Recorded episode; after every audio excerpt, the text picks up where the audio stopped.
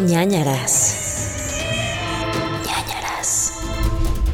Hola amigos, bienvenidos a ñañaras Podcast, el podcast donde hablamos de casos paranormales, de cosas mm, reales que han sucedido como asesinatos, desapariciones y rebeldes y maquilladas y muchas cosas más. Yo soy Paula del Castillo, me acompaña como cada semana Gerudito para que les chismeemos, mm, tengamos miedo juntos y digamos cosas sin sentido. Es correcto, y yo tengo muchos mocos porque tengo gripa. Moco, tengo moco. Mocos. Y tengo una playera de un niño que se lo está comiendo un tiburón. y eso siempre es qué- bonito. Qué, qué hermoso, creo.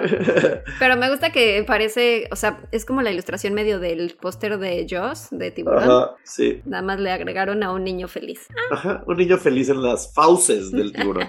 ¿Te dan Muy miedo bonito. los tiburones? No, te- no tanto tengo Ah, bueno, sí, ya habíamos hablado de sí que sí te gustan los tiburones. Pero el mar en general, ¿no? O sea, digo, si me pones un tiburón enfrente me cago, ¿sabes? Los respeto, más no, no tengo un pánico infundado de los tiburones. O sea, los puedo ver en un acuario, sí, ¿sabes? Sí, o sea, a mí tampoco me da tanto miedo, pero sí me da miedo el mar. O sea, como las profundidades de que Mm, O sea, como que no, no soy la más fan de, ay, me voy a meter a nadar al mar. O sea, como que siento Ajá. que me da ansia no saber qué hay abajo. Cuando ya está como muy profundo, ya no estás tocando el suelo y que, no sé, sentir de pronto que algo nada así entre tus piernas. Es más miedo a lo desconocido, ¿no? Que realmente. Sí, creo. Pues no sé, o sea, siento que. No sé, no sé, o sea, ¿sabe cómo es eso de que es más probable que. ¿Cómo era? Es más probable que se caiga un avión, que se caiga tu avión, a que te muerda Ajá. un tiburón. Que mueras en un avión que ha comido por un tiburón o algo así. Ajá, algo así es. Entonces, es como. Mira, si no eres surfista, es todavía menos probable. Entonces, eh, no tenemos de qué preocuparnos. Sí, tampoco es como que estamos a medio, a mar abierto nadando de la la la la la, Sí. ¿sabes? Ay, tibus. Y los tiburones les valen madres realmente, ellos quieren ser felices y comer peces, o yo qué sé. Sí, Oye, fíjate que hoy leí que Vanessa Hudgens de High School Musical sí. habla con fantasmas. ¿Cómo? Ajá, ¿Tiene dijo- el sexto sentido? Sí, dice que siempre ha tenido esto, entonces que habla con fantasmas y que Mm. pues así su vida. ¿Cómo ves? Casual. ¿No habíamos dicho ya que Demi Lovato También habla Demi Lovato. con alienígenas? No, con fantasmas también. Ah, ¿también con fantasmas? Sí. O sea, si eres un chico Disney, Tienes un... tienes conexión con el más allá. Pues sí, al parecer. ¿Zac pero Efron mira. hablará también con fantasmas? Ay, pero ojalá yo fuera un fantasma. Para que me hablaras Zac Efron. Imagínate, qué delicia. Oye, me quedé pensando el otro día. ¿Será que cuando grabaron Baywatch, Belinda trató de ligarse a Zac Efron y él no la Claro, por supuesto. Claro que lo intentó. Sería muy tonta si no lo intentó. ¿Y por qué no la habrá pelado? O tal O sea, vez... es muy guapa. O tal vez Zac Efron se intentó ligar a Belinda y ella no lo quiso. No, yo creo que ella sí quiso, ¿no? Pues es que no sé, le gustan más rudos a Belinda. Ah, él es muy niño bueno. Ajá, y ve a Chris Angel, Lupillo, Cristiano Dal, son como tatuados. Y Zac Efron no tiene tatuajes. ¿Qué Sí. se va a poner de Belinda, sabes? A ella le Sería gusta- más un Justin Bieber, por ejemplo, ese estilo. Justin Bieber ahorita, ¿no? Ajá, sí, no, hoy en Ajá, día. Sí, Hmm. sí, yo creo que sí. Entonces, no, no sé, no sé. Podría ser, podría ser que ella no lo peló a él. Puede ser. Recuerden que en este programa siempre empezamos con chismes. Por si nunca nos han escuchado, nos gusta hablar de cultura pop y de chismes de farándula y así. Pues sí, es nada más para relajarnos un poquito antes de empezar al tema terrible, horroroso y fantasmagórico. ¿Te ha pasado algo esta semana? No, no me ha pasado nada últimamente. O no he recordado nada, porque ya hemos visto que yo tengo muchas Sí. historias paranormales y que de repente recuerdo y digo, ah, por cierto, nunca les conté cuando hablé con un fantasma.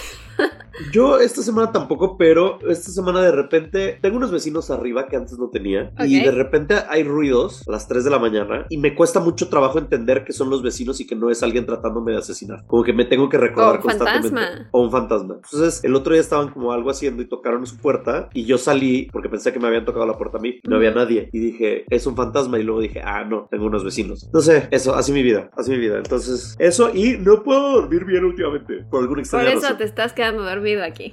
Ah, no, ya. eh, no, y hoy tenemos un plus, amigos. Como hoy en mi gripa, tengo como tres medicamentos encima Sí, no, bye. y jarabe para la tos. Uy. Y el jarabe para la tos es padrísimo porque te, te da sueño todo el día. Estás quedándote dormido. Entonces, ayer de que despertaba y estaba despierto una hora y luego me quedaba dormido y luego así durante todo el día. Pero de que de esas veces que no puedes ni levantar el brazo, ya sabes, como que no tienes fuerza ni para levantar el brazo. Así. Entonces, si me quedo dormido a medida de este episodio, una disculpita. Pero Pau puede entretenerlos limpiarlos. En lo Tu que... cuerpo te pasa factura por andar Ay, sí. de aquí para allá. Del De tingo aquí pa'l tango, Para allá, amigos. del tingo al tango. El otro día había alguien que decía, trabajo, trabajo, trabajo, pero no tengo dinero todavía. ¿Cómo puede ser eso? ¿Sabes? Ya sé. Debería de ser proporcional. La gente que menos trabaja es la gente que más gana dinero, siento, ¿no? O sea, es que ves que está esta frase en inglés como de don't work hard, work smart Ajá. o algo así, como de no trabajes duro, sino trabaja inteligentemente y pues sí, o sea, puedes como a lo mejor invertir tu dinero y entonces ya a lo mejor y no trabajas mucho y estás nada más invirtiendo dinero, generando más riqueza. Oye, me encanta que varias veces he visto que nos ponen en el grupo de ñañers que les gusta escuchar el podcast para limpiar los platos. Me encanta Ajá. eso, lavar los platos más bien. Está mal dicho limpiar los platos, ¿no? No, ¿por qué los limpias? No, los lavas. Los limpias y los lavas. No es lo mismo, ¿no? No, lavar es echarles Limpiarlo, agua. yo siento que es como sacudirlo. No, limpiarlos con agua y con jabón. No sé. ¿Cómo Bueno, te limpias el cuerpo? ¿Tú te, limpias el cuerpo, o te ¿no? lavas el cuerpo? Te lo lavas, ¿no? Te lo lavas. Ya te lo lavas. Ya, super barrio. te limpias. Este, todo esto era para que cayeras en te lo lavas. Te la lavas. Solamente querías alburearme. Todo este paréntesis fue para alburearme. Sí. Perfecto, gracias. Ah, pero estaban diciendo el otro día y me encantó esta frase porque alguien puso un meme en donde decían como de, oh, ¿cuántos platos? ¿Qué haré? Y luego ya se ponen a escuchar ñañaras y es como, oh, qué rápido Ajá. fue. Y eh, nos ponía Fercho M. Erudito tiene acción arranca grasa, mientras que Paola aroma a jazmín. Me encanta. Sí somos. Exacto. Sí somos. Sí, sí. Y también Ahora, nos ponías... no, yo ya les dije que, ya te conté esto, ¿no? Yo ¿Qué? utilizo uno que tiene toque de crema para que tus manos no se lastimen. Ah, ya, sí, sí. Ya habíamos platicado de es. esto. No, no hemos platicado de esto, pero ¿No? sí sé cuál es. Ajá. Ah, pues yo utilizo uno que tiene como toque de crema y compré como un galón en Amazon. Y está bueno porque es como aloe vera, entonces huele rico. O no, té verde, este verde creo. Té verde y hay uno de almendras o, y uno de avena, muy ricos porque además tienen crema. Entonces sí te quitan la grasa de los platos y todo, pero tus manos no resienten. Entonces, Mm. Te los recomiendo. Yo soy esa persona. Yo uso guantes porque... ¿Tú usas guantes? ¿Eres de sé, Se me guante? reseca la mano. Antes no Uh. los usaba y luego los empecé a usar y ya no, ya no hay vuelta atrás. Uf, ya. Es que me da una hueva ponerme los guantes, quitarme los sí, guantes. sí es ¿sabes? de flojera. Entonces y luego huele ya. feo. Como que se queda como medio húmedo, no sé. Ah, y también Serge González nos podía... Los verdaderos arrancagrasa. Sí, Sí, somos. somos. Y luego ese, ese meme que ya les debimos de haber subido a Instagram, sale una persona como lavando los platos y luego sale con un fabuloso. Fabuloso no es Sí. para limpiar platos, amigos, es para los pisos.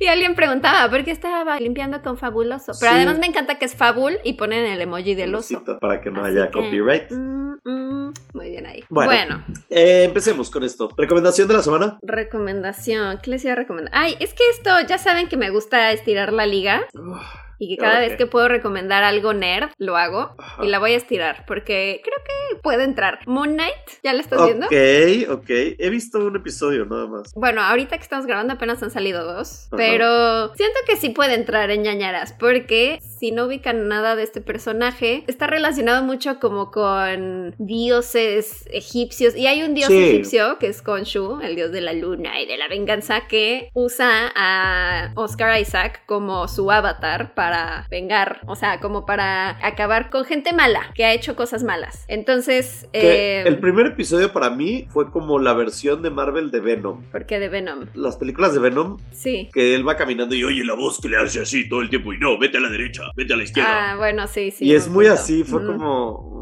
no me gusta esto. O sea, quiero ver hacia dónde va, porque el primer episodio me gustó, el segundo no me encantó, o sea, algunas cosas sí, pero ya después como que dije, "Ah", como que me desespera que, o sea, el otro día hablábamos justo del tema de el trastorno de disociativo, Ajá. ¿cómo se llama? Eh, no es desorden, personalidad, es de- desorden de identidad disociativa. Ajá. Algo así. Y, y pues Ajá. el, el personaje, bueno, Oscar Isaac interpreta varios personajes y el principal con el que empieza siendo es Steven Grant, que es como todo teto y como que... Nercillo y ajá. Ajá, y por ejemplo, Pusilánime. para ese, a ese le puso como acento británico y me desespera esa, ese lado de él, o sea, me desespera ese personaje. Para el segundo episodio ya estaba de ya, por favor, ya, o sea, Que que se salga muera. todo el tiempo Mark Spector, el que es como más cabroncillo, o sea, que Mm. ese es un mercenario, porque ese ya es cool, ese ya es Oscar Isaac siendo sensual. Ok. Y el otro es como de flojera. Y dije, ay, ya, por favor. Oh. Pero hay como escenas con sangre, lo cual me sorprendió. Sí, De sí Marvel. hay sangre. O sea, de pronto sí le bajan el tono poniendo música muy alegre y Sí. ¿no? hay una Sí, secuencia de persecución en el primer episodio que podría ser sangrienta y que digas, oh, no, mamá, está matando a todos, pero pues la ponen así como con Wake me up. Wake up". Y entonces como que dices, ah, es divertido, es Marvel. No, creo que sí funciona. No estiraste tanto la liga. Creo que está Sí bien. funciona, sí Y funciona. habla, como dices, de deidades y de monstruos y así. Entonces sí estamos dentro Sí. del. O sea, está padre cuando aparece con Shu, porque además es como creepy, o sea, es como Ajá. muy alto y parece como una momia porque tiene como vendajes blancos y tiene como una cara como de pelícano huesudo, como un cráneo ahí, y sí está creepy. Entonces, siento que esas partes están padres. Sí, de pronto como que te saca de onda que dices, oh, se ve medio dark esto, y luego dices, ah, no, sí, sigue siendo divertido. Sí, sí está. Mira, yo lo voy a seguir viendo. Yo Yo confío. también, yo también. Muy bien, pues yo les voy a recomendar una película que se llama El Habitante. Habitante. El Habitante salió en 2017, es de terror, es mexicana, por el director Guillermo Amuedo. Y la vi el día de ayer. La vi el día de ayer. Aparece Vanessa Restrepo, aparece, aparece Flavio Medina, Gabriela de la Garza. Y trata sobre tres hermanas que entran a robar una casa lujosa. Y oh sorpresa, dentro de la casa lujosa existe una niña que está poseída por el diablo. El diablo. Ajá, y entonces, pues mira, peripecias, ¿no? peripecias, asesinatos, muertes, exorcismos, y gente vomitando. Es una película mexicana que, miren, me parece de esas que no es buena, pero tampoco está tan mal. O sea, Ok. puedes echarse una lucha con algunas del conjuro, ¿sabes? En el sentido de... eh, X, sabes lo que vas a ir a ver y Sí. está X, ¿sabes? Malas actuaciones, algunas, pero mira, está bien, está decente. Entonces, véanla si quieren. Si no, no pasa nada. Se llama El Habitante, se encuentra en Netflix en estos momentos. De hecho, está como en el top 10 ahorita de Netflix México. Entonces, mucha gente la está viendo. Eh, mira, ¿qué les digo? O sea, no sé, como que no, no me aporta nada increíble, pero tampoco me aporta nada negativo. Entonces, estoy feliz de haberla visto. Punto. Ok. ¿Ok? Me parece bien. Gracias. Siento que mientras uno envejece más, más va viendo así las películas. Eh, Ve. pasa el rato, no Pues está es mal. que ya no te sorprende porque ya viste tantas películas del mismo estilo que es como una más del montón, ¿sabes? Sí, como- Es raro que veas algo que dices, hoy no manches, esto sí es nuevo, o esto es diferente, o esto es cañón, ¿sabes? Entonces, Esto pues, es cañón. esto es cañón. Pues cuéntanos de chunchos, cuéntanos de Patreon, ándale, órale. Les cuento, fíjense que pueden adquirir su bonita mercancía, su merch, playeras y una bonita sudadera que es la que traigo puesta hoy de ñañaras. Y todo esto lo pueden encontrar en chunchos.mx. También está el Patreon, patreon.com diagonal nanaras podcast, donde ustedes pueden ayudarnos a patrocinar este podcast que siga existiendo, que se siga editando. Y tenemos a cambio los Ñ Files, que son estos pequeños casitos que no les contamos aquí en el podcast, son exclusivos de Patreon y también están muy divertidos. Y también otros beneficios dependiendo de cada categoría. Chequenlo todo en patreon.com diagonal nanaras podcast. Es correcto, y mientras hiciste eso, estornudé, me soné y viví muchísimo. Sí, nada, de pronto vi el mute y como un ataque de tos ahí. De, tos con no sé. flema. Sí, ahí estamos, en eso andamos, amigos. Pues, puedes continuar con el episodio, ¿no? Tú empiezas el día de hoy. Ya No me acordaba, no me acordaba, empiezo yo, espérame. Que fíjate que ya iba a poner un caso y luego dije, ah, no, esto está muy paranormal, lo voy a dejar para la próxima semana. ¿Verdad? Sí. Eso es bueno porque ya tienes caso de la próxima semana. Sí, corregí el rumbo. Bueno, pues les voy a contar algo que sucedió en 1990 y no les puse contexto ahora que lo pienso. Da igual, ni que le importe. Nadie nos importa. Nadie nos importa, ya sabemos ya qué pasó en los 90. Los Ah. Backstreet Boys, Britney Spears. ¿En qué año dices que fue? 1990, ¿Sabemos el mes? diciembre. Ok, rápido, rápido, yo te echo la mano. Eh, estaba la película de Home Alone, salió Home Alone, Mi pobre angelito, Salió- o solo en casa en España. perdido en casa en México. creo. ¿Perdió? No, era mi pobre angelito. Ah, mi pobre angelito, eso. También salió Edward Manos de Tijera. El joven manos de tijera. Y en la música teníamos Justify My Love de Madonna y Freedom de George Michael y otras canciones que la verdad Freedom. no. Ice Ice Baby de Vanilla Ice.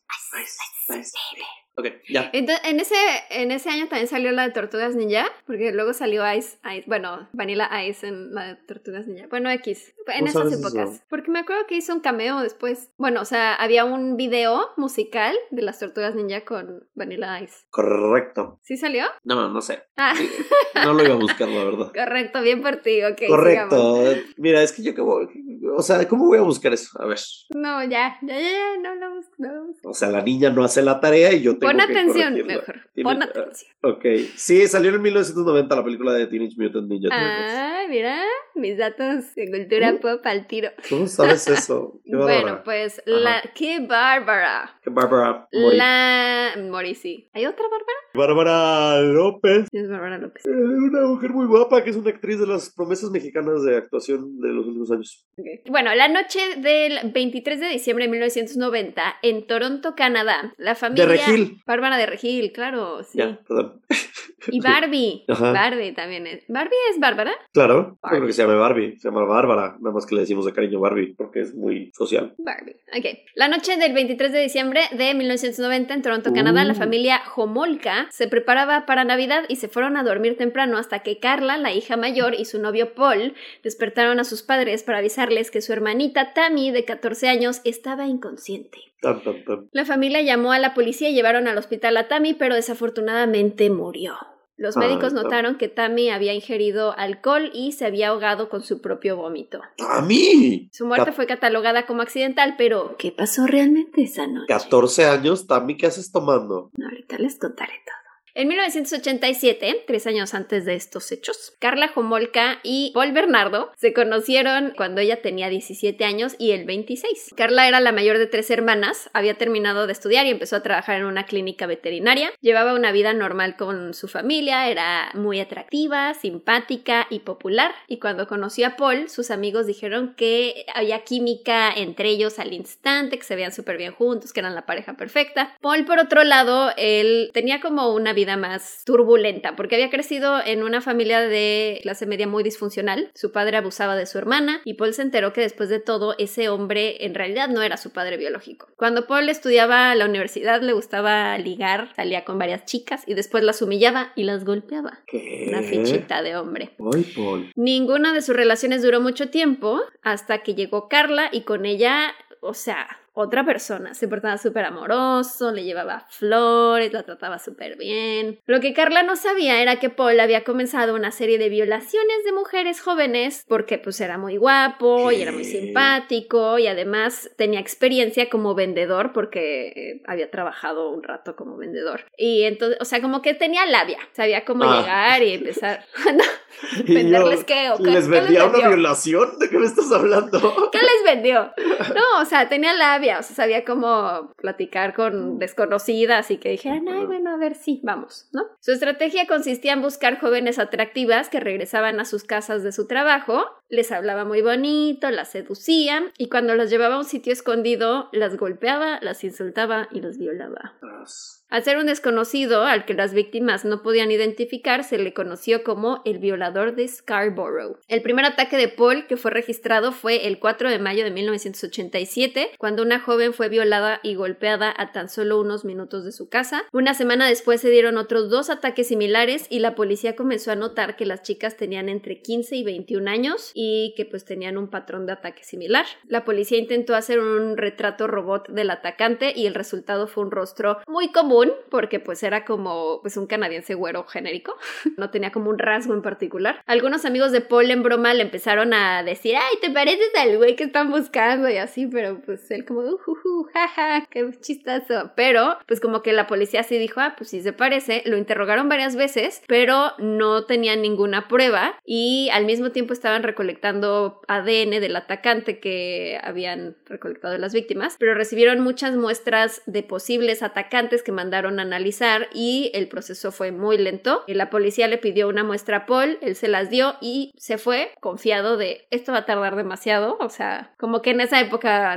realmente no eran muy rápidos en ese proceso y era como, eh, seguro en dos años van a tener un resultado. Por otro lado, Paul y Carla parecían la pareja ideal de dos jóvenes atractivos, jóvenes, aunque pues él era 10 años mayor. Eran muy simpáticos, muy sociales, se comprometieron después de tres años de noviazgo y antes de casarse se fueron a vivir a casa de los padres de Carla. Parecía que todo iba muy bien, pero de pronto Paul empezó a tener una actitud violenta con Carla, se peleaban de vez en cuando o cuando tenían relaciones Paul se portaba agresivo. Paul le reclamaba a Carla que no fuera virgen cuando él la conoció y que podía darle eso de regalo de Navidad. Y Carla ¡Ay, le dijo! ¿cómo te voy a dar eso si ya no lo tengo? Uf. Y Paul dijo, tú no, pero tu hermana Tammy sí. Ah, o sea, regálame la virginidad de tu hermana de Navidad. Qué bonito. ¿Y cómo la envuelves? Con alcohol, supongo, porque... No, o sea, ¿qué, ¿qué pedo? Carla estaba tan enamorada de Paul que no lo pensó dos veces. ¿Qué? Dijo, tienes razón, tengo esto a mi mano, a- o sea, lo puedo, lo puedo regalar, sí. Es que loca. Enferma ella también. Y entonces le ayudó a Paul a armar el plan para que violara a su hermana Tammy. No, no me estás contando esto. Ah, pues sí, de eso es el podcast, ¿verdad? Claro. ¿Por qué? ¿Por qué? O sea, es que para este momento me enoja más Carla, aunque también es víctima, porque está siendo como eh, Manipulada. manipulada mentalmente. Pero, ¿por qué?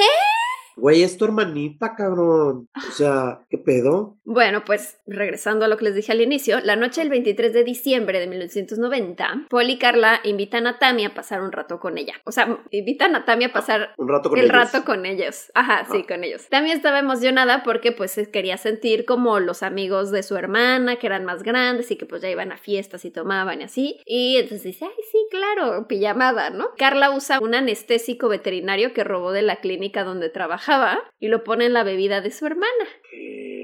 También empieza con, o sea, empieza como a marearse y luego Carla toma un pañuelo, como los paños preparados que ya hemos Ah, los que discutido compras este- preparados. Ajá. Sí, pero ella, ella lo preparó. Ah, ella Este lo, era lo do it preparó. yourself, Ah, ok, sí. ok, ok. Porque ya tenía la experiencia de los anestésicos de la clínica y así. Ajá. Entonces, pues tomó un pañuelo y puso otro anestésico inhalante en la boca de Tammy. Y Paul comienza a violarla, mientras que Carla lo va ayudando y graba todo. Lo, Además lo grabó. Sí.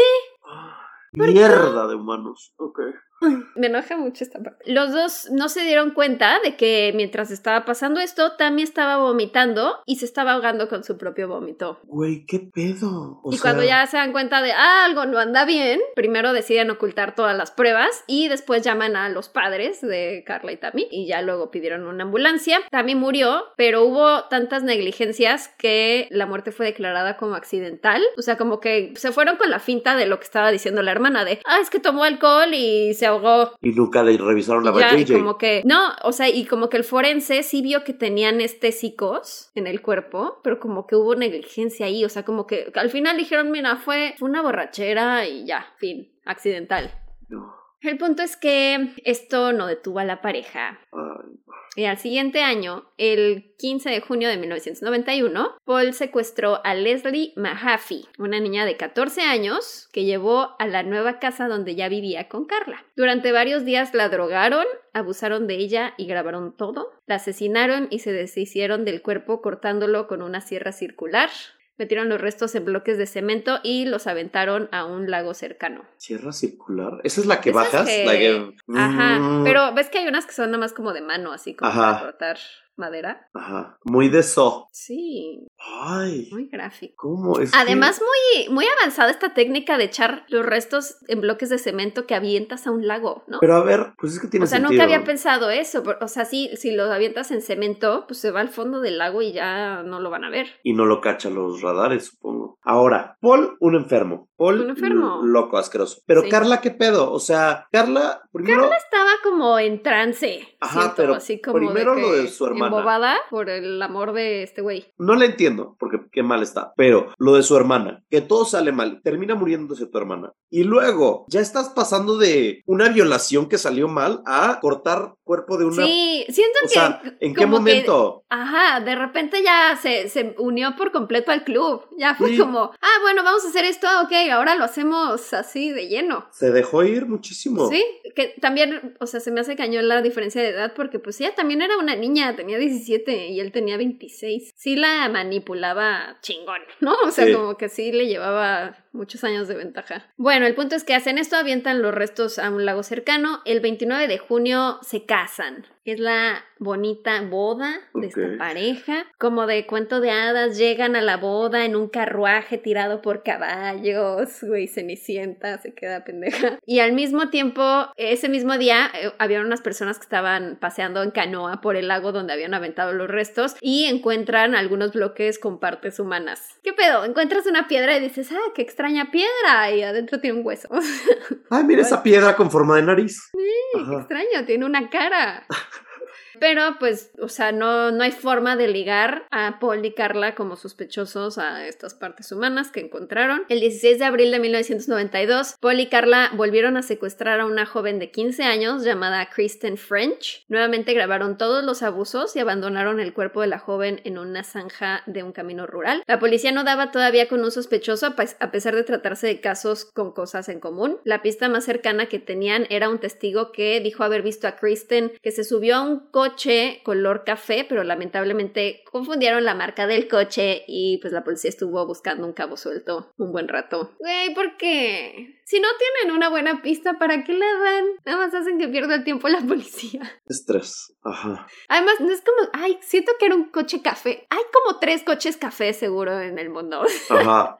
Sí, ah, no es, ah, no, era negro. O sea, es que nada más no. entorpeces toda la investigación, sí. ¿sabes? Ok. En enero de 1993, la relación de Carla y Paul iba de mal en peor. Paul había comenzado a pegarle a Carla en repetidas ocasiones y después de varias golpizas, Carla terminó en el hospital. La policía la interrogó y ella creyó que era por la violencia doméstica, pero en realidad se trataba de los casos de violaciones. Oh, Carla habló con su abogado que le recomendó pedir un acuerdo de clemencia a cambio de testificar en contra de su esposo y Carla se presentó como una víctima que no tuvo otra opción más que ser parte de todo. Dos meses después, finalmente las pruebas de ADN confirmaron que Paul Bernardo era el violador de Scarborough, o sea, el que buscaban Sí. al inicio. Lo detuvieron y lo llevaron a juicio. Carla testificó en su contra y el jurado la vio como víctima, aunque durante el allanamiento de la casa donde vivía la pareja, la policía encontró las cintas de las violaciones y agresiones que cometió esta pareja. claro. Y cuando analizaron las cintas se dieron cuenta de que pues Carla no estaba siendo No, obligada. hombre, no, hombre, si sabía todo. Estaba participando en las Cómplice. agresiones, cooperaba, no se veía en el video que estuviera siendo amenazada ni nada, estaba participando por su cuenta propia. Cómplices. Enamorados, cómplices. Así es. Amantes y cómplices.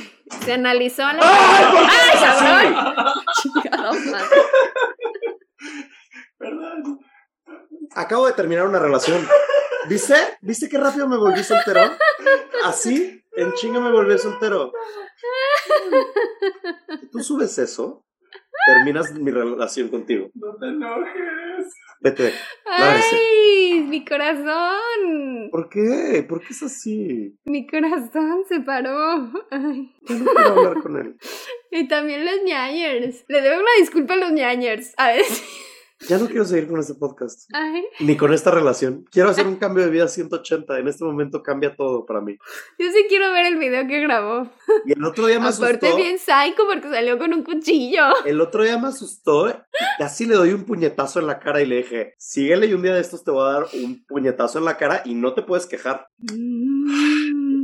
Ya no quiero hablar. Y además contigo que eres medio psicópata, yo no, te asustaría. Ustedes, esto que quede en el récord, en el registro.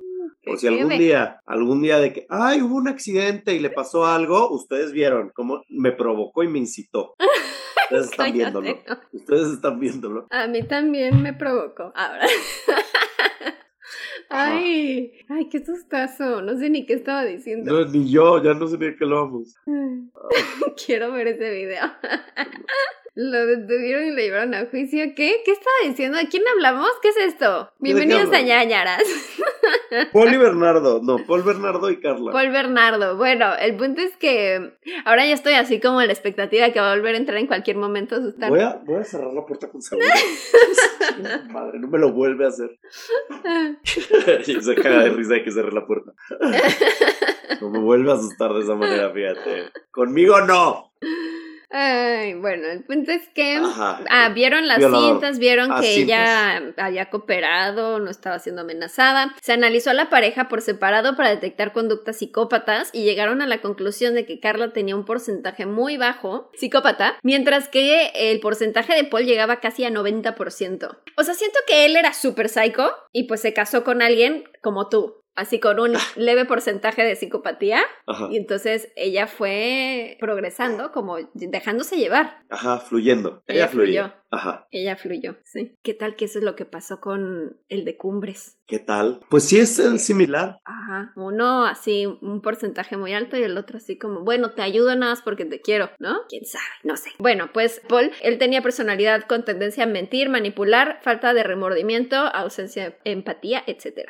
Este caso se hizo tan popular que los medios los empezaron a llamar Barbie y Ken asesinos. Barbie. La Barbie y Ken asesinos. ¿Están guapos? Sí, sí, o sea, digo, tienen un estilo muy noventero, ochentas, ya sabes, pelo así como muy esponjado y así, Ajá. pero sí eran como bellos, eran atractivos. Ok.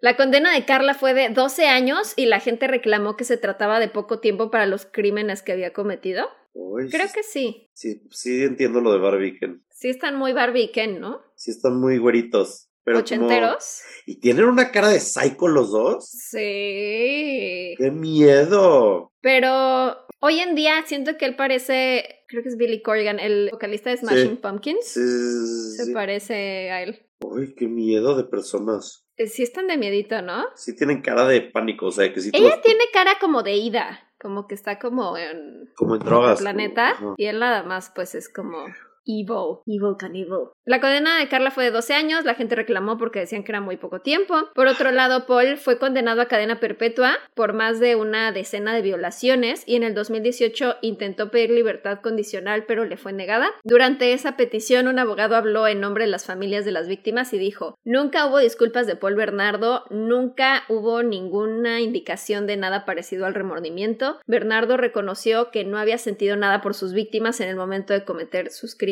sádicos. Y además, o sea, es que fue 25 años, a los 25 años de su cadena podía empezar a pedir estas.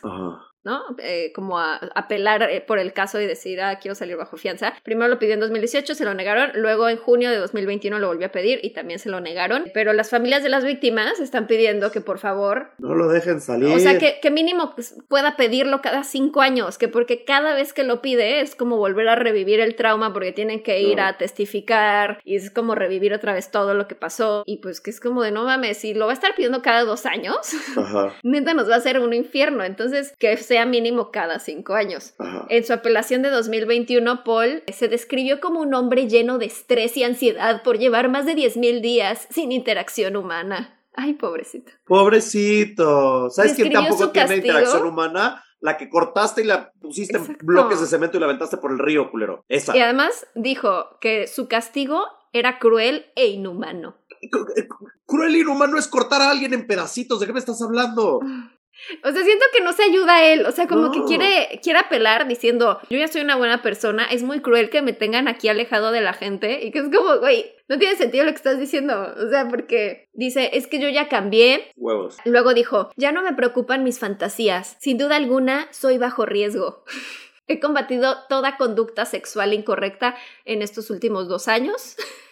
Dos O sea, desde que lo pidió en 2018 Ajá. a 2021, negó ser sádico o un psicópata y culpó su conducta a un deseo por castigar a sus víctimas por no satisfacer sus deseos sexuales. Que es como, de- está prácticamente diciendo, no fue mi culpa, fue Sí. culpa de ellas. ¿Qué que no me pedo? satisface, satisfajeron, Satis- satisfacieron. satisfacieron. Que no me dieron la satisfacción. Satisfacción. pues. Ajá. El punto es que no se lo han concedido, espero que no que se lo concedan. Por el lado de Carla, después de 12 años de prisión, en el 2005, Carla Jomolka salió de la cárcel, se cambió el nombre y quiso empezar su vida de nuevo. Se terminó casando con el hermano de su abogado, con quien tuvo tres hijos. Se me hace impresionante. O sea, ¿te casarías con alguien así? No, el problema es, ¿sabía esta persona? Es el hermano de su abogado. Ah, claro. Ay, uy, no, O sea, la neta, yo siendo su abogado, le hubiera dicho a mi hermano, güey, no. no. No te vas a casar con una mujer asesina, güey. Ajá, o sea, yo le estoy defendiendo y pues tengo que defenderla, pero sé que no es buena persona.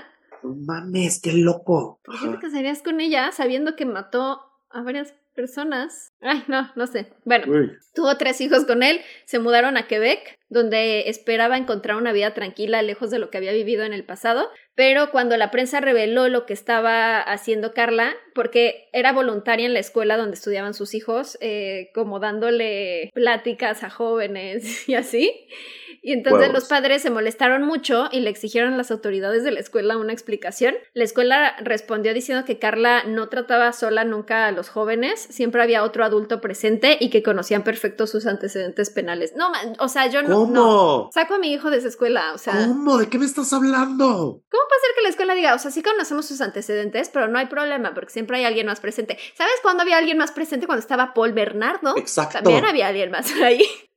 ¿Por qué? O sea, qué, qué horror. Pobres de los padres de las otras personas. Uf.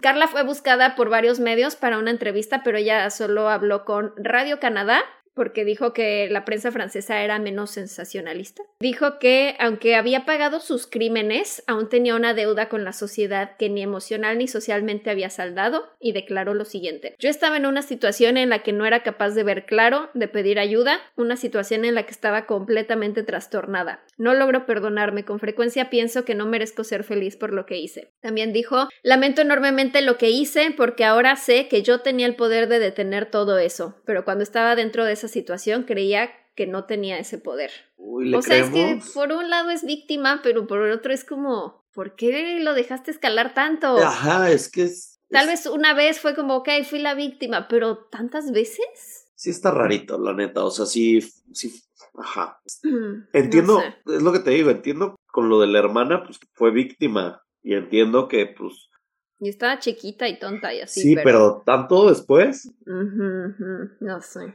Cuando le preguntaron sobre la reacción de su familia a la verdad de la muerte de Tammy, ella contestó, mi familia me ama y mi familia también vivió con mi exmarido. Mi familia nunca me rechazó. Mi madre me dijo que odia lo que yo hice, pero que me ama. Y tenemos una relación muy linda, soy muy afortunada.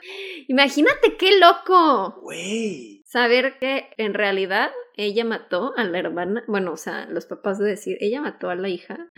no mames. Es que imagínate que tienes dos hijos y uno mata al otro. O sea, ¿qué pues sí, no te va a dejar de amar, pero Yo pero sí. no sé, nunca he tenido Tú hijos. ya eres el rechazado. Ya. Yo, o sea, no sé, nunca he tenido hijos, pero, o sea, sí pienso como, no manches, si mataste a otro de mis hijos, mm, no sé, no, es que, ay, es que es perder dos hijos a la vez. Está muy loco. Para terminar la entrevista, Carla solo dijo, creo que nunca seré realmente libre, porque hay distintos tipos de cárceles. Hay cárceles de cemento y también cárceles interiores. Creo que voy a estar siempre en una prisión interior. Uh. Y este es el caso de Barbie y Ken asesinos. Ahora, ¿qué pensarías si de repente te enteras que tu mamá era asesina? No mames. Pues ya que, ¿no? A ver. o sea, no le voy a dejar de hablar, no le voy a dejar de amar. Va a ser como, pues vamos a que recibas ayuda, ¿no? Pero pues si ya lleva tanto tiempo sin asesinar. Como sabes. Qué O sea, sí miedo, le diría, te tienes que ir a checar con un doctor y confesar, ¿no? Sí. O sea, sí creo que sí debería de... Pero tú le hablarías a la policía para decirle, tengo información. Ah, Arréstela. Ay. La neta, Sí. si mi mamá fuera asesina, yo no le hablaría a la policía. O sea, si estuviera asesinando, si fuera en presente, sí le hablaría a la policía. Pero si ya fue, ya Pero no. si fue, si me dice de que, güey, hace 38 años. eh, Asesinato pasado, Ajá. asesinato este, olvidado. ¿o qué? Asesinato olvidado. Sí, la, o sea, No. les qui- la neta sí, o sea, investigaría sobre el caso y diría como que, a ver, depende también a quién asesinaste, ¿sabes? No es lo mismo de que, güey, un güey me intentó violar y entonces lo maté. Ajá. y huí. O sea, por defensa propia. Ajá, que vi una niña caminando en la calle y me dieron ganas de degollarla, ¿sabes? O sea, de que es diferente contexto. Entonces, creo que investigaría sobre el caso y vería cómo es la situación actual de las personas. O sea, por ejemplo, si es una familia que lleva años buscando, o sea, ¿sabes quién asesinó y no tienen paz? Pues sí, tal vez sí hablaría a la policía o tal vez hablaría a esa familia y no sé si anónimamente, pero de- decirle como de que, güey, yo sé qué pasó y tal, tal, tal. Pero sin decir la identidad. No sé, no sé, no sé, qué, qué nervio tú querías. Ay, qué horror, no sé. Es que sí está muy feo. O sea, es que yo le diría, tienes que hablar tú, o sea, te tienes que entregar. Si no, me vas a tener que obligar a, Si no soy cómplice, porque también. a yo hacerlos. Ay, por hacer justicia. Ay, qué fuerte. Ay, qué feo, qué feo. Es que la complicidad es todo un tema. Es todo un tema, amigos. Por eso no sean cómplices más que al rescate del amor. Cómplices, al rescate del amor. ¿Te acuerdas de esa novela? Sí, pero no me acordaba de esa canción. Claro, era bellísima. Y pues estos eran cómplices al rescate, ¿no? Al cómplices que no rescataron nada. ¿Esa era de Belinda? Sí. ¿Con Martín Rica? Creo que sí. Es que no, ya, hay como varias similares que no sé cuál es cuál. Cómplices de amor. Les podemos llamar a Paul Bernardo y a Carla. Y yo les voy a contar una historia paranormal. La, la, la, la. ¿Estás lista para esto? Pero primero, voy a estornudar. Estoy viendo fotos y si están, si tienen cara de miedito, la verdad. Muy de miedito. O sea, la Carla sí está con cara de psycho. ¿No? Sí, totalmente. Para el caso del día de hoy he decidido contarles del Public Monster. Public Monster. ¿Qué es Pope? Como Papa. Papa. Ajá. Pope. El Papa. Pope Lick Monster. ¿Qué es eso? Pues acompáñenme en este viaje y les contaré. Para este crítico es necesario que nos teletransportemos a Kentucky, en Estados Unidos. Es un estado famoso por su moonshine, que es un licor como bastante fuerte que hacían pues, la gente pobre. La música bluegrass, los mejores bates de béisbol y obviamente el pollo frito, Kentucky Fried Chicken, ¿no? Ok. Bueno, pues ahí Nunca había escuchado de ese licor. el moonshine es muy de pobres y es muy como de hecho Pero ¿por qué de pobre? porque es como de esos licores que se hacen con es como el aguarrás y como el, el pulque y este tipo de licores que son como fermentaciones que se hacen eh, que se hacían en barrios bajos y ya no sé qué vas a decirte del moonshine No entiendo qué tienen que ver que sea de pobre. o sea se desarrollaba en barrios pobres Ok. y se producía ilegalmente y lo que hacías era Era como clandestino. era clandestino y les voy a decir cómo se hace De bajo costo. ay no sé De esos licores que dices, puede que te quedes ciego. Exacto. No sé cómo se haga. pues. O sea, lo estoy leyendo, pero ajá, es un tema. El punto es que se, se llama Moonshine porque se hacía durante la noche para que la policía no los cachara. Lo estaban haciendo. Entonces, a la luz de la luna, pues. Vale. Pues ahí mismo, en Kentucky, existe la leyenda del monstruo de Pope Lick. Pope Lick. Pope Lick es un riachuelo, un arroyo en Kentucky, una como zona ahí boscosa, etc. Que tiene unas estructuras oxidadas de puentes y ferrovías. Es muy importante que les explique y, y les describa estas estructuras porque si no, no van a entender mucho de la historia. Son como, como unas as, imagínense, de 30 metros de altura y en la parte de hasta arriba tienen como vías ferroviarias para tren y puente y así. Son como unos puentes gigantes, altísimos eh, a 30 metros de altura, ¿ok? Del suelo. Ahí estamos bien. Ok. Bueno, pues este supuestamente es el hogar de nuestro monstruo del día. Como toda leyenda urbana, existen varias historias de origen. Ya saben que pues nunca se ponen de acuerdo porque todo el mundo dice, no, yo, yo digo esto, no, a mí me contaron esto, etc. El punto es que todos concuerdan cómo se ve físicamente. Es parte hombre, parte cabra y parte borrego.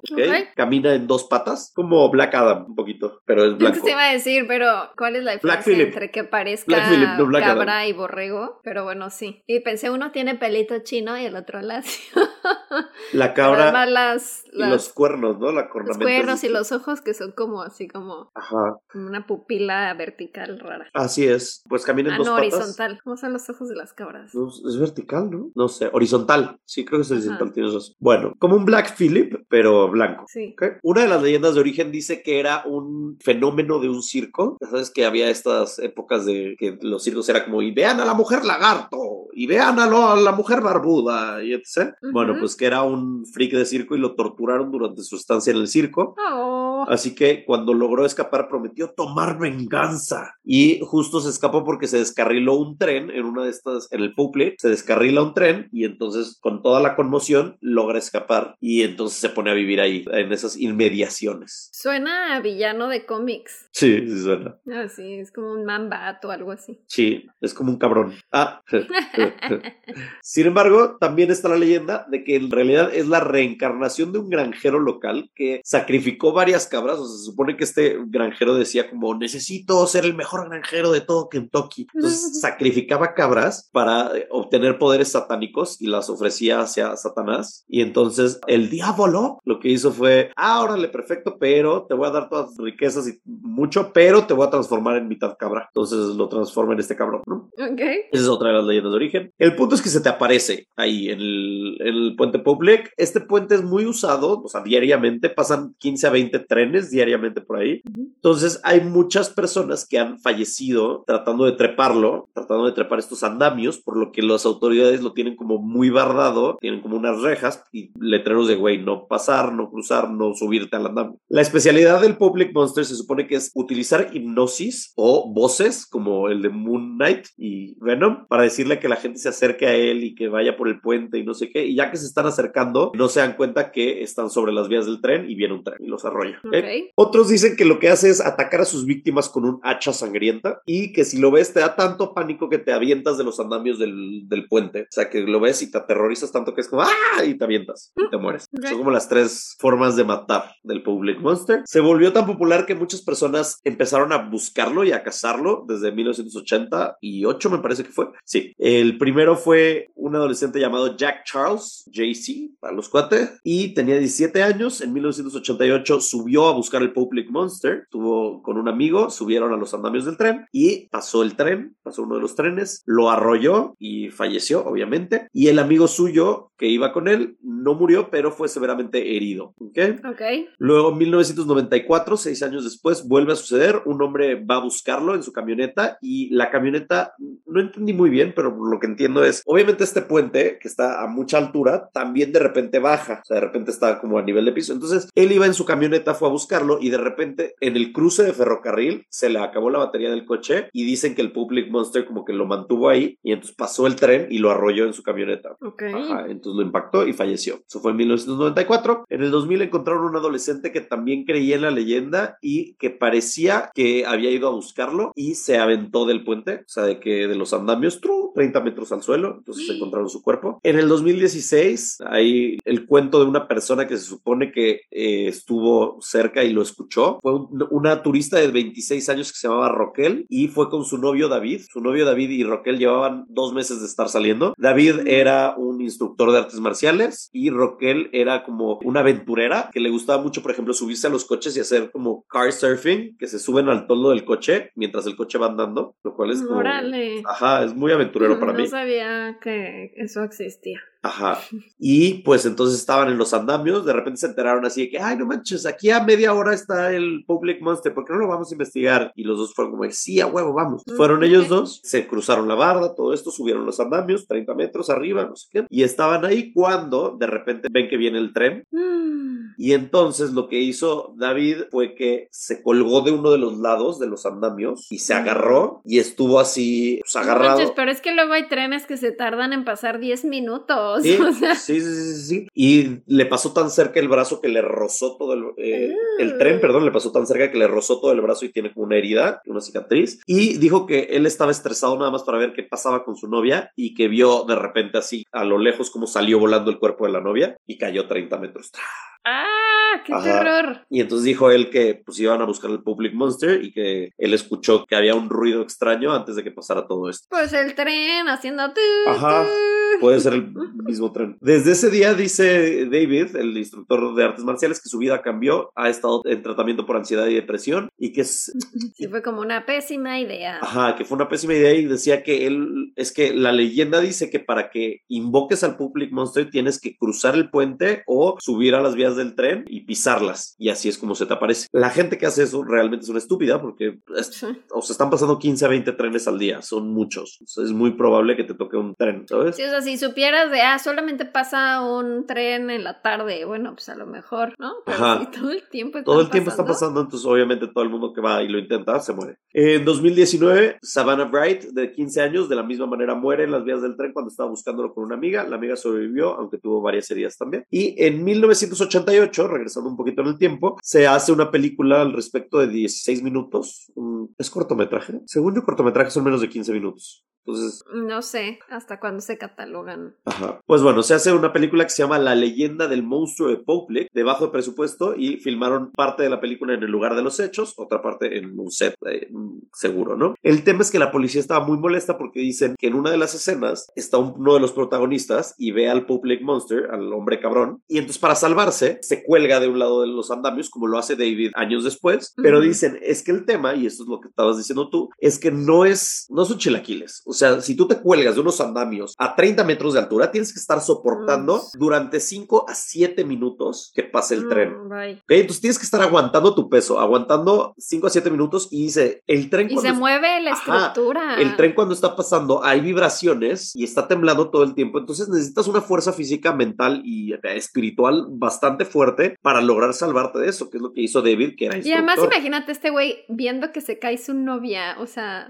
agrégale todavía más. Dice que le pegó, le impactó el tren, entonces salió volando. Y entonces salió volando y luego cayó 30 metros. Y ves todo ahí. Ay, Ves no. todo. Entonces la policía dijo, güey, no pueden estar dando esta información porque va a haber gente que diga, ay, X, no hay pedo, me subo al tren Se y me agarro del ya. andamio, ya está. Como Spider-Man. Sí, exacto. Y no son chilaquiles, amigos.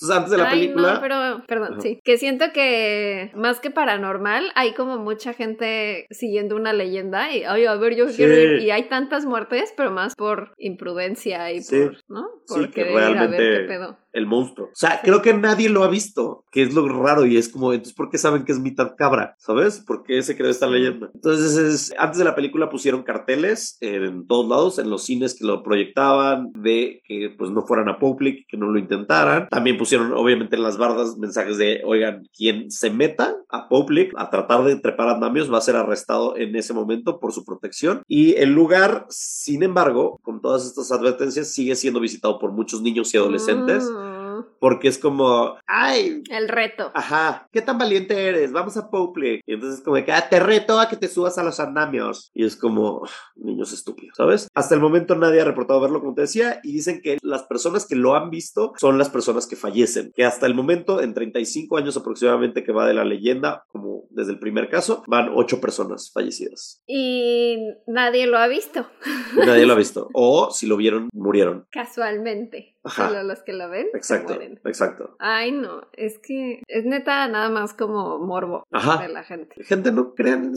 ¿Para qué arriesgas tu vida? Imagínate que sí existe. Imaginemos que el Public es un monstruo real, ¿no? Un espíritu. ¿De qué te sirve arriesgar tu vida para verlo? Ah, no ¿Por mames, lo vi. Ah, ok. Ah, ok. Viste a un hombre cabra. Felicidades. ¿Sabes? O sea, no tiene sentido. No es. Si dijeras, ah, no, si ves al Public te... y sobrevives. Te concede un te deseo. concede un deseo, te da fortuna, o te da salud, inmortalidad, vulnerabilidad, algo, este, chido, pero no, no ganas nada más que No. decir, ah, ok, lo vi, no me morí, estupidez. Y ya, esa es la historia del Public Monster. Ay, chavos de Kentucky, no lo hagan. No, coman pollo frito, está rico, salsa, receta Yo lo secreta. único, lo único que pienso siempre que escucho Kentucky es en Brian Littrell de los Backstreet Boys. ¿Por qué? Porque es de Kentucky. Hola, ¿qué pedo? ¿Qué pedo es esa que me obsesión? sabía, sí, me sabía de dónde era cada uno. Y no sé por qué, el único que siempre me acuerdo es Brian de Kentucky. Nick no era de Florida, Ah, sí, él era de Florida. sí me acordé. Cierto, cierto, cierto. Y los A ver, vamos a corregir mi dato porque ya. Sí me suena. Me suena, sí me suena. Brian es de Brian Littrell, de Kentucky, Lexington, Kentucky. Kentucky. ¿Cómo no? ¿Cómo no? Kevin también. Ah, es que era primo, ¿no? Eran primos. Sí, sí. Ah, mira, no. Nick Carter era de Nueva York. AJ de. ¿No es de Florida? Yo pensé que era de Florida. No, AJ es del de Florida. Ah, ya. Y Howie de Florida también. Ay, qué bonito está. ¿Es su hijo? ¿Quién? El hijo de. Me salió una foto de Brian con un chavillo. Ay, está súper hot. Está muy bonito como para hacer un nuevo Backstreet Boy, nueva generación, ¿no? Sí, está muy hot el hijo de Brian Littrell. Sí, se antoja. Bueno, no sé cuántos años No, güey, no sé cuántos años tengo. No sé cuántos años tiene, olvídalo, no se antoja. No. Ay, no, ya vi otra foto, no está tan guapo. Nada más es guapo. Olvídalo. Pero imagínate así, Backstreet Boys, The New Boys. Uf, The New Generation. Front Street Boys. Backstreet, Street. Backstreet Sons. sí, iría a ver eso. Y así terminamos el episodio hablando de los Backstreet Boys, ¿por qué no? Así termina. Así en termina. Kentucky, Lexington, Kentucky con Brian Littrell. Ay, tu frase de despedida. Mm, ¿De qué hablé? Ah, sí, sí. ñañaras. Barbie Ken asesino. Mi jingle. Y yo voy a decir ñañaras. Y esto es una moraleja para ustedes y que incluya los dos casos. Nunca sigas a un cabrón. No. ¿Viste? ¿Viste? Funciona. Funcionó, funcionó. Sí, Muy sí, bien. sí, sí. Adiós. Bye.